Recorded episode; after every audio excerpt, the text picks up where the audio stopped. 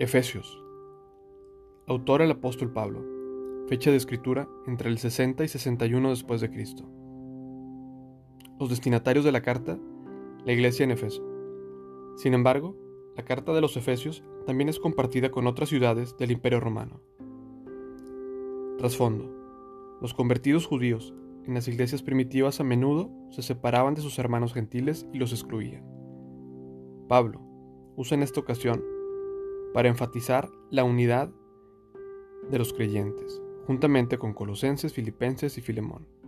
A Efesios se le considera una de las cuatro epístolas de la prisión, porque Pablo escribe durante los dos años que está prisionero en Roma, de manera que envía la carta a Asia por medio de su amigo Tíquico. Pablo ya ha visitado Efeso y en su tercer viaje misionero permanece allí durante tres años predicando a Cristo. Durante este periodo, nace en Pablo un conmovedor interés en ellos, como se hace evidente en su carta. Lugar de escritura, una prisión romana. Destinatarios, los cristianos en Efeso. Contenido. Efesios no trata con problemas o situaciones específicas de la iglesia, sino que es escrita para animar al cuerpo de Cristo a madurar en la fe.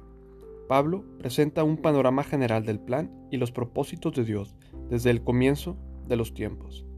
Los privilegios y la unidad que Cristo da a los creyentes los prepara a diario para la guerra espiritual. Hay una guía práctica para las relaciones entre marido y mujer, padres e hijos, amos y esclavos.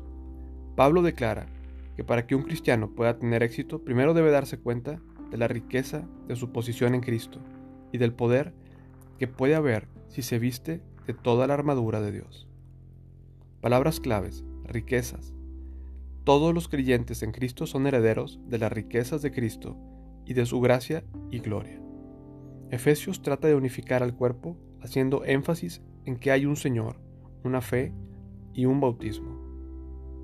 Temas. El Espíritu Santo sella a los creyentes como muestra de que pertenecen a Dios. El cuerpo de Cristo es la iglesia, a través de la cual se cumple su plan eterno.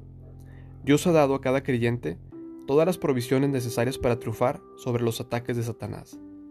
En nuestras fuerzas estamos desvalidos ante los ataques de Satanás, pero nuestra fuerza está en la armadura de Dios. Si los cristianos entienden cuál es su llamado en Cristo, el resultado será una conducta apropiada.